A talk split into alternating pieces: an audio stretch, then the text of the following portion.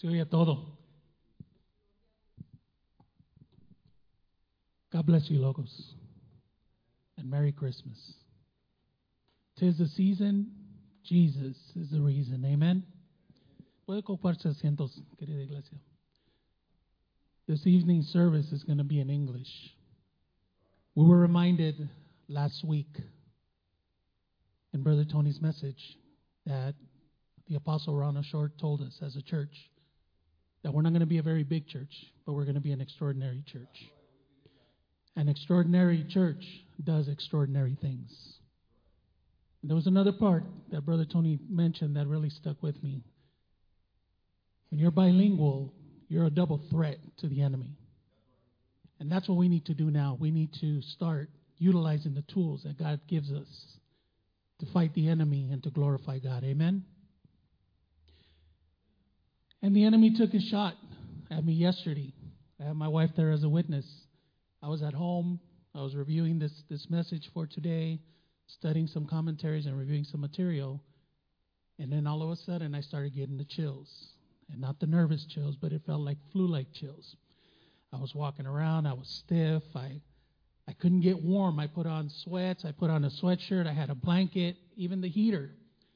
And I said, Lord, I can't, please don't let this happen to me because tomorrow I have to fulfill what the task that has been given to me and to share your word because somebody needs to hear this message tonight. So I was praying. I was saying, Lord, help me. Lord, help me. Then I went to my lovely wife, and it's true what they say that men, when they get sick, are very babyish.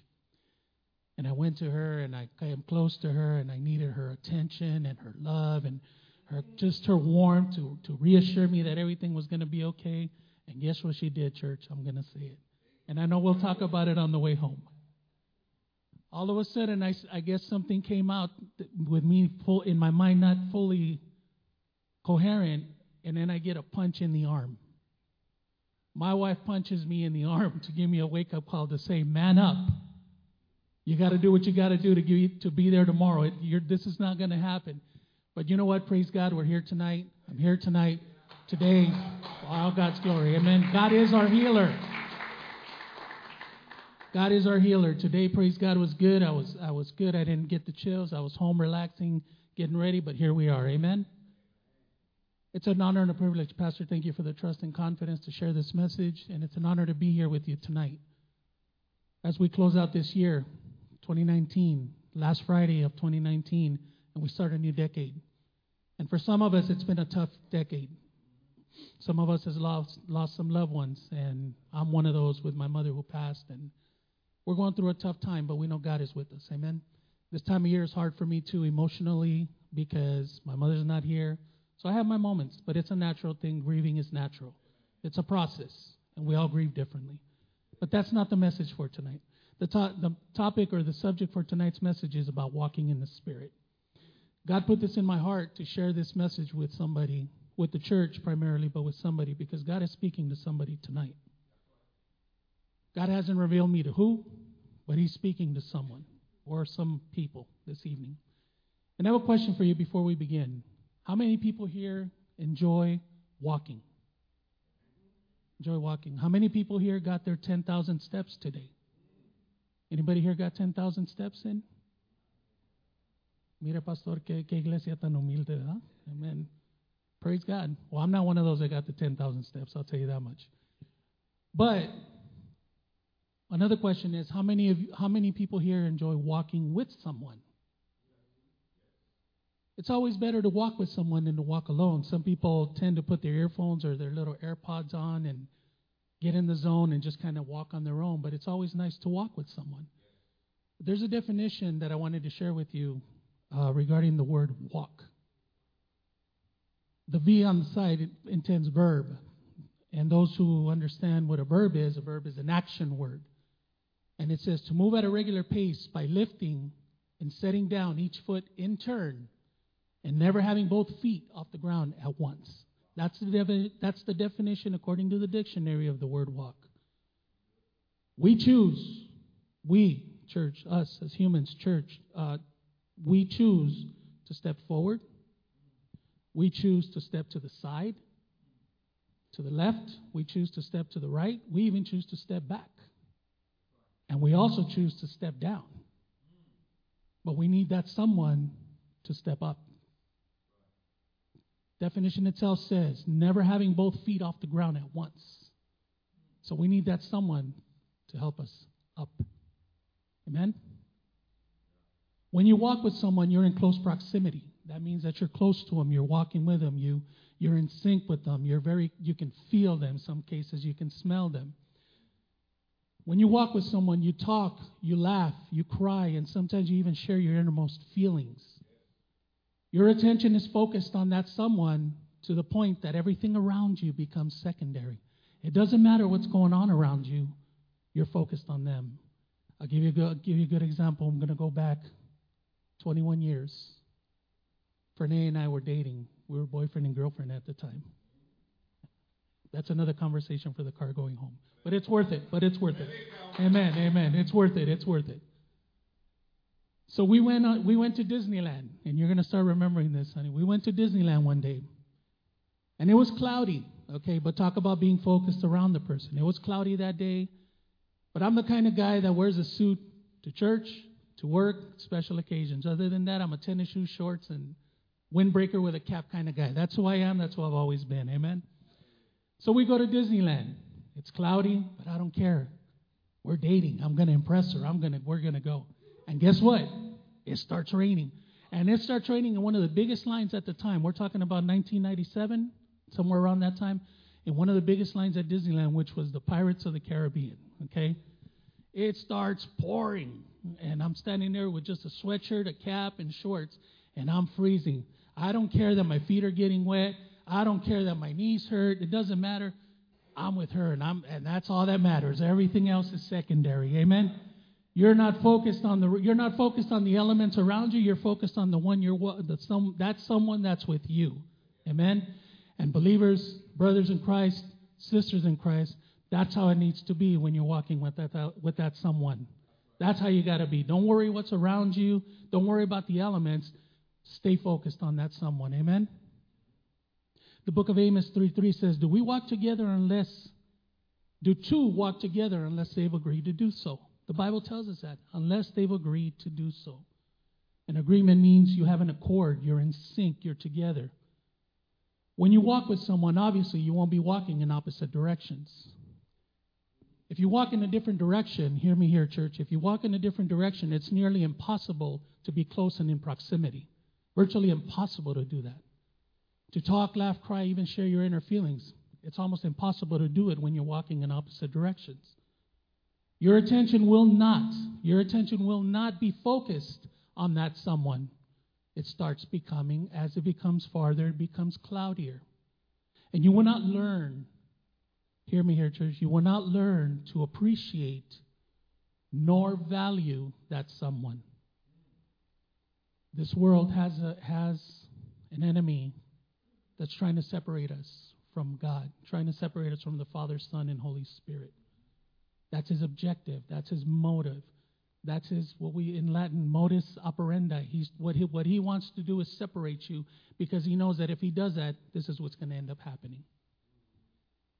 The act of walking, and we're talking about walking, the act of walking requires three important essentials. Not the important essentials, but three important essentials. It requires a dis- individual's decision. It's a choice for you to walk. It's an action. It's for you to act, to get moving. And it's a purpose. you got to have a reason why you're walking. And this is what we need to evaluate in our walks, in our Christian life. And let me clarify something with you. When the Bible talks about walks, when it talks about your walk, it refers to your lifestyle as a Christian. That's what the Bible refers to when we talk about walks. It refers to your lifestyle. So keep that in mind. When we talk about these things, it involves mind, body, and spirit. Does that sound familiar, church? Mind, body, and spirit, three essentials. How many here this evening give thanks? Really give thanks from the bottom of your heart that we can physically walk. Give thanks. Even if you can walk a short distance, even if you need a cane, even if you need a walker. But the fact is, you can get up from your chair wherever you are and you're able to put one foot forward and turn with the other. How many truly appreciate that? not everyone can physically walk. And we know that we have some of our brothers and sisters for for their reasons that they can't physically walk. Even people of this world can't physically walk. We don't know that. But I thank Jesus that I can physically walk and get up. Even though sometimes it hurts. I have a bad knee, I have a bad tendon on my right side, but I can walk and I give thank God and I thank God for that. But everybody, not everybody can physically walk, but everybody's been given the invitation, the opportunity, and the privilege to walk in the Spirit. Because we've been given these things, why doesn't everybody walk in the Spirit? That's a question that we need, that I've always asked myself. If this is being given to us, if somebody gives you something, you normally take it. Somebody gives me something, I take it. I'm not going to deny it. I'm not going to be arrogant about it. If you give me a gift, I take it.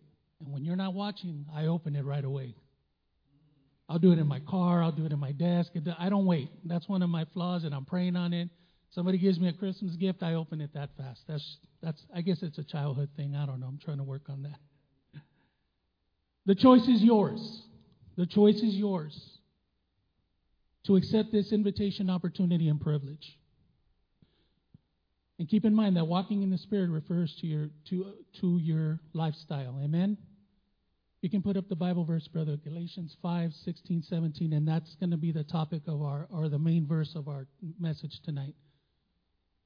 In these verses, we see that Paul is writing to the Galatians.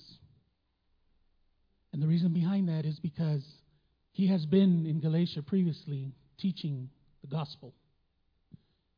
But there's been outside influences that have caused residents or has caused people, the Galatian people, to walk in the opposite direction of the Spirit. So he has to send this letter, or he has to write this letter to the Galatians to remind them. Now, see how Paul, we understand now because we, our pastor teaches a lot in messages about Paul, and you see that Paul was a special person. Paul carried a special message. But this just lets you know that there's people in the world or people among us that can pull you away from a powerful word and distract you and, and put send you in an opposite direction. So Paul writes this to Galatians. Now, if you start reading the book and reading a little bit of the context, you start understanding that the Galatians were not, um, as we say, born and raised in Galatia. They're what we call here transplants. What basically they were, they come from a from a, a line of Celtic, C E L T I C, which has a lineage close to Vikings and the Northmen and Norsemen, however you want to call them. But basically, the Celtic were warriors. They were fighters, and that's what they were. So everywhere they conquered, they pretty much settled in. And these are the people that Paul is writing to. First, he goes and preaches to them the Word of God. They start understanding the Word of God. Then somebody comes in and starts pulling them away to make a long story short. So he writes this. And it says, So I say, this is Paul, walk by the Spirit, and you will not gratify the desires of the flesh. For the flesh desires what is contrary to the Spirit, and the Spirit what is contrary to the flesh. They are in conflict. Key word there conflict with each other, so that you are not to do whatever you want. In our walks as believers, we understand when we talk about whatever you want does not mean that you have freedom to do whatever you want. It's a maturity process as you begin to grow in your walks. It's a maturity process as you begin to grow in your lifestyle as a believer. You start understanding that there's certain things you shouldn't do, not that you can't do, that you shouldn't do. And why is that? Because it doesn't glorify the Lord. And that's that's one of the key elements in our walks. We need to understand and grow spiritually to understand what it is to glorify God. And He leaves us plenty of opportunities. He leaves us people that come and preach the Word. He leaves us His living Word. He leaves us commentaries. He leaves us u- universities of theolo- uh, theology. He gives you every opportunity for you to understand and grow in the Spirit. But the question is, why do people not do that? Why are some of us like the Galatians that hear and listen and read the Word, but we're still going in the opposite direction? Have mercy. Amen to that. Can you go to the King James Version, brother, if you can show me that ver- those, the verse 16? I want to show you the little difference here where it says, verse 17 in, in uh, New International Version says, So I say walk in the Spirit, but the King James Version has it a little different. Verse 16, please. Do we see in the King James Version where it says, I say then, walk in the Spirit, and you shall not fulfill the lust of the flesh. We hear we see it in different versions. We have we have it in older English. If you start if you read the King James version in the structure, when you start understanding the English language, it's written differently because it's a different era, it's a different time. The New International Version gives it to you in a little more modern version where it says, So I say walk by the Spirit, but King James says walk in the Spirit. That's a transformation in us. Amen? Paul explains in these verses that as believers, we have freedom in the Spirit. We have a decision. We get a choice. We, have, we can choose. Freedom is a result of being led by the Spirit. In order for you to have that freedom, you have to be led by the Spirit. You have to understand what God did when He sent His only Son to die for us on that cross. And you have to understand what Jesus Christ did for us when He took our place in that cross. And you have to understand what the significance of the blood being shed means. And you also have to understand what it means that when we as people trample on that blood. God's speaking to somebody this evening. Amen. We have to understand, we have to learn, we have to we have to realize what the importance, what the significance of this is. But we as we as people find things or have things that come in our lives that pull us away and distract that and takes away from that. We go from having nowadays in TV, we have 4K TV, we have 1080p, we have all that. When all of a sudden it comes to the Word of God, we go back to the standard definition. We go back to the old school antenna with the little scribbly lines. But it should be like in 10K. Amen? That's how you should see the Word of God. That's how you should see what God did for us in our lives. Decision, action, and purpose. That's what a walk is. Decision, action, and purpose. I have a question for you today, today church. Do your own self analysis in this. Think about this for a second. Do you walk in the Holy Spirit as the King James Version says? Think about this and do your own internal analysis. I don't need to see you nod your heads or raise your hands because it's not it's it's a statement, but I want you to do your self-analysis. Do you walk in the Holy Spirit? Or do you walk alongside the Holy Spirit? Because we have a decision and we have a choice. Or do you just simply walk in the opposite direction of the Holy Spirit? You have to check yourself on that and ask yourself that question of where you are in your walks. Remember that the walks signify lifestyle. Where are you in your lifestyle? You can fool us all the time. You can sit here and act holy. You can sit here and act spiritual. But how do you act when you walk out of this fortress? How do you act when you walk out of this training academy? into the world out there. What do people see?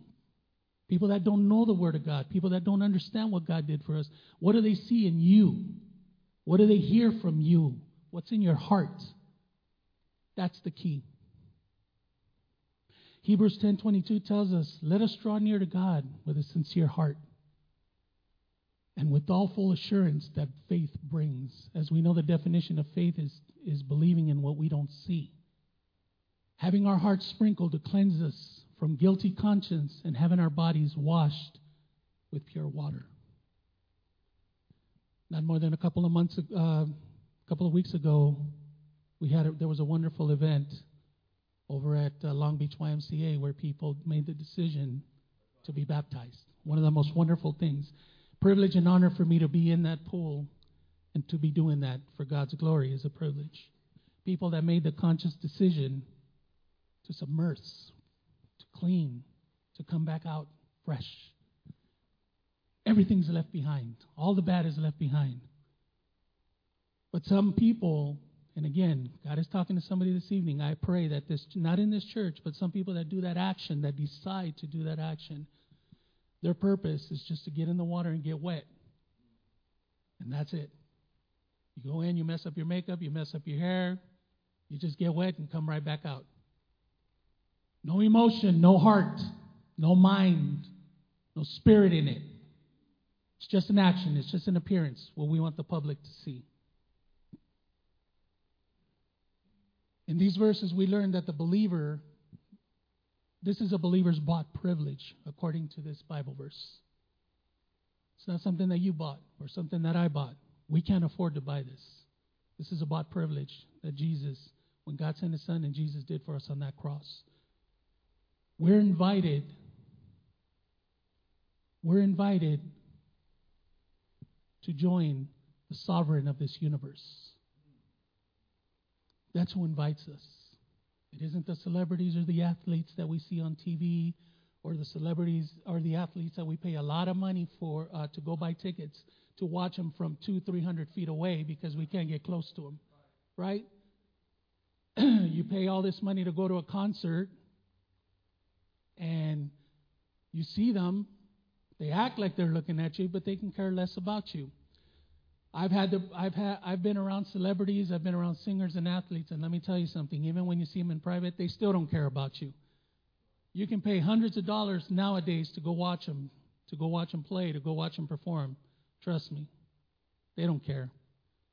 But there's one there that says you don't have to pay all these hundreds of dollars. There's one there that says you don't have to be 300 feet away. Come with me, and it doesn't cost you anything. But why do people not take advantage of this? Why do believers who have been taught this go in the opposite direction? Those are the questions that we should ask ourselves. Those are the questions that I ask myself.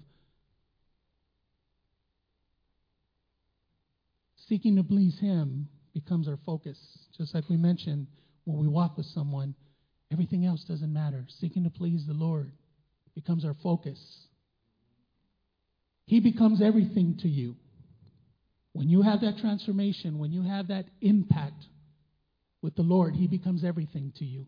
All of a sudden, things you used to do, things that you used to do that weren't right, now all of a sudden you get this little conscience that starts bothering you.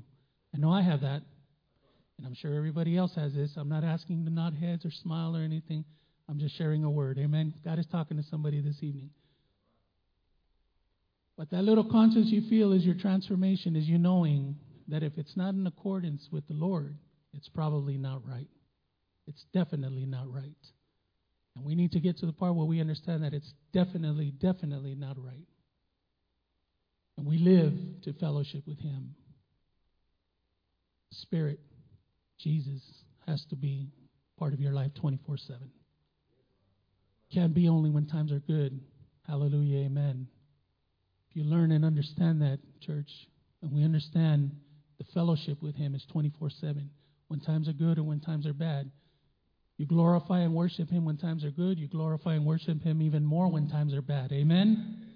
Do we understand that, church? Can I get a witness? Amen. Amen. Walking in the Spirit will not happen if you decide to take a casual stroll with the Holy Spirit on Friday nights or Sunday mornings. Walking with the Spirit is not about taking a stroll with Him. It's not about you just showing up on Friday nights because there's nothing else to do or Sunday mornings because somebody's obligating you to do to do it. it. Should be out of your heart to make a conscious decision to come and say, you know what, Friday night, rather than being out with my friends, rather than being out, I'm just going to say at church, rather than being out at the club, rather than being out at the bar, rather than being somewhere else, you're here at church serving the Lord. That's a decision that you have to make. You have to consciously make that decision for God's glory.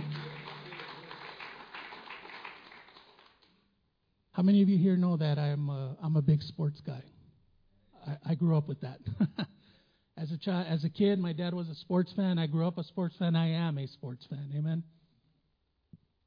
But football, baseball, basketball, and golf, okay, is not more important than in here. The Dodgers are not going to, it's not my salvation. The Raiders, yes, I'm a Raider fan. Amen. They're not going to they're not going to save me.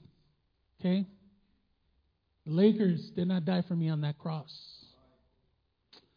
And we need to understand that that we need to stop putting obstacles in front of us that impede us from our spiritual growth, that impede us from living a lifestyle that God wants us to live, and to be able to receive what God has for us in our lives.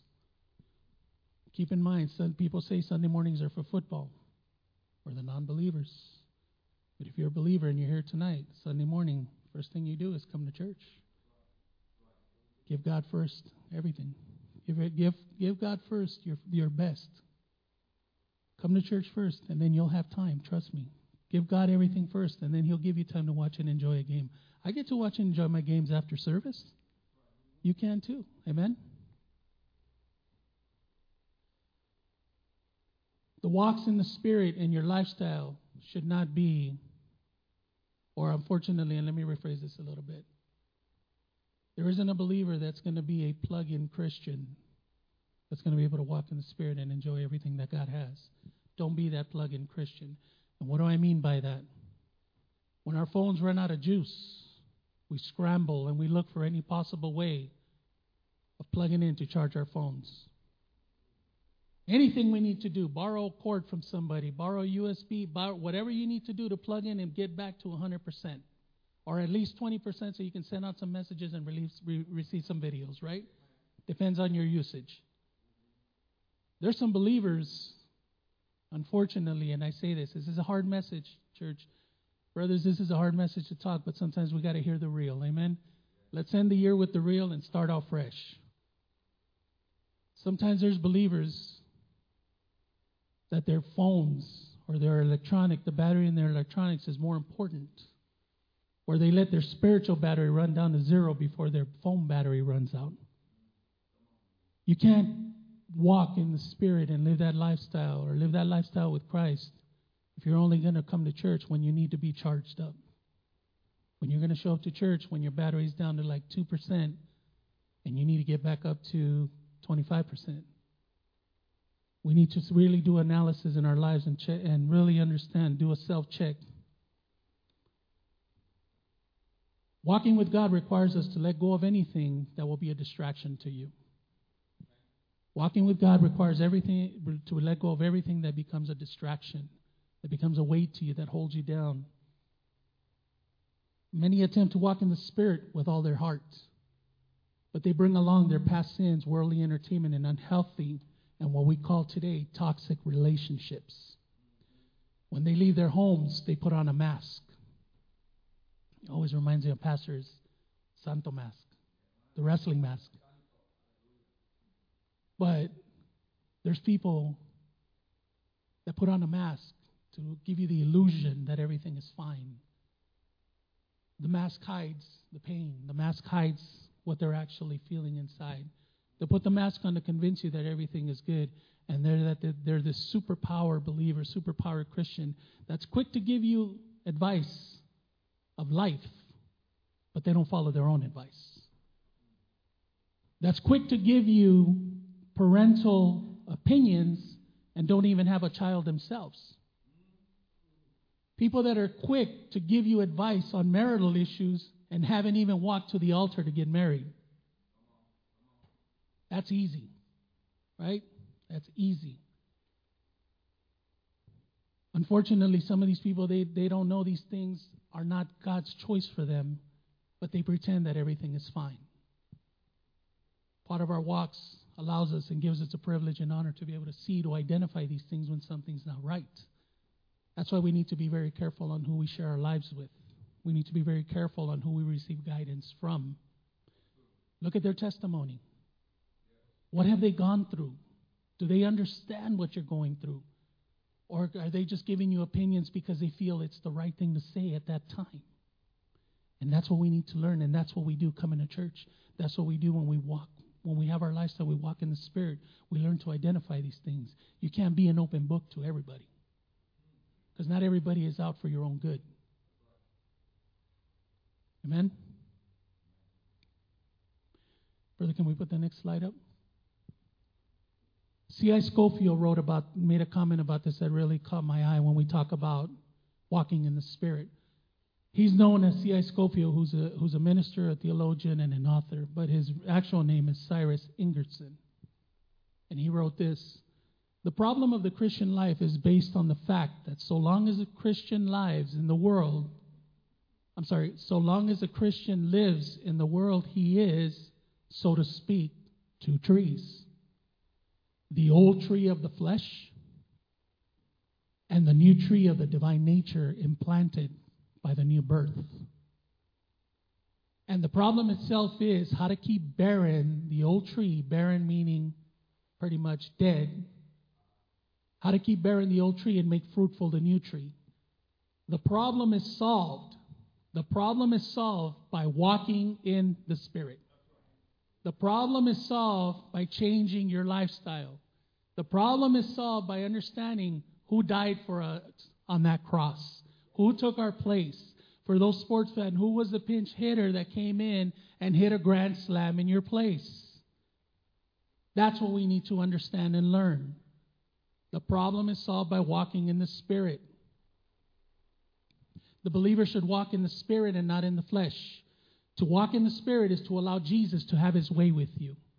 We allow other things to have their way with us as believers. We allow other things to distract us, to pull us away. But walking in the Spirit allows Jesus to have his way with you, and his plan is perfect. His plan will not fail for our lives. It fails because we don't allow God to do his work. It is to remain in communion with him. It is to have a relationship with him. It is to be with him, like we had mentioned earlier, 24 7 a decision, an action, and a purpose. When we walk in the Spirit, the flesh is treated as dead. When we walk in the Spirit, the flesh is treated as dead. Out with the old, in with the new. We don't have to go too far in this church. Let's look at Paul, for example. Out with the old, in with the new. Had the skill set, had the potential in him to be powerful with Jesus, but he needed to be transformed. He needed to change his old to become the new. And look at what God did with him. In closing, I just want to leave you with these thoughts as we end the year. Like I said, it's a hard message. I'm looking at eyes here that are that are, if if possible, I think I'd be dead by now. But I'm seeing some eyes, but that's okay. I love you anyways. In closing, self check. Do you consider yourself crucified with Christ? Do you consider yourself crucified with Christ? You don't have to be perfect. None of us are. I'm not perfect, I'll tell you that. I'm a wretched guy. I make mistakes, I say the wrong things, and I sin every day. But I know that God forgives me. And every morning I start out fresh. Every morning I reset. It's a new day. Every morning we shut it down and we restart again, something fresh. Forgive me, Lord, for my sins today. Tomorrow morning I start over. That's the love that He has for us. You don't have to be perfect because when you think you're perfect, you can be fixed. When you think you have it all under control, you won't listen to what people or guidance or what the Word of God says you should do in your life. You're perfect, or so you say. There's only one perfect in this world. That's it. It's Jesus. Father, Son, Holy Spirit. It's the only perfection. The Trinity. To walk in the Spirit means we choose to glorify Jesus in every, in every way we can. That's basically what it means. We choose to glorify Jesus every way we can. There's no ifs, ands about it, church. We glorify Him, we honor Him. And that's what we need to understand. Before we honor ourselves, we need to honor Father, Son, and the Holy Spirit. We need to honor the one that died for us on that cross. Put God first in everything. Brother Steve, we can put the last slide. And we'll close it with this.